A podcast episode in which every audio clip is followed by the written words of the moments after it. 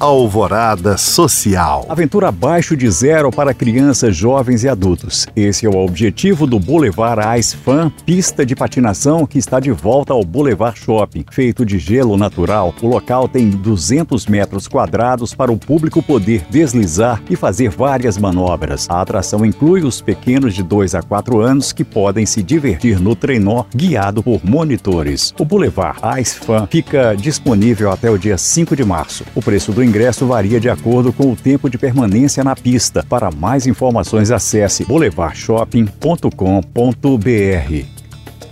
Está em cena mais uma edição da tradicional campanha de popularização do teatro e da dança. Mais de 100 espetáculos para públicos de todas as idades são realizados em palcos da região metropolitana de Belo Horizonte. A programação inclui peças de drama e comédia, além de dança folclórica e de salão. As cortinas também vão se abrir para apresentações no formato stand-up. É possível ainda assistir aos espetáculos pela telinha, já que o evento conta com a divulgação da empresa mineira de comunicação comunicação. Segundo o Simparc, Sindicato dos Produtores de Artes Cênicas de Minas Gerais, o objetivo é promover o acesso à cultura de formação democrática. A campanha de popularização do teatro e da dança vai até o dia 12 de fevereiro. Os ingressos custam de 15 a 20 reais e podem ser comprados nos postos do Simparc ou pela internet. Mais informações no site vá ao teatro m-g.com.br.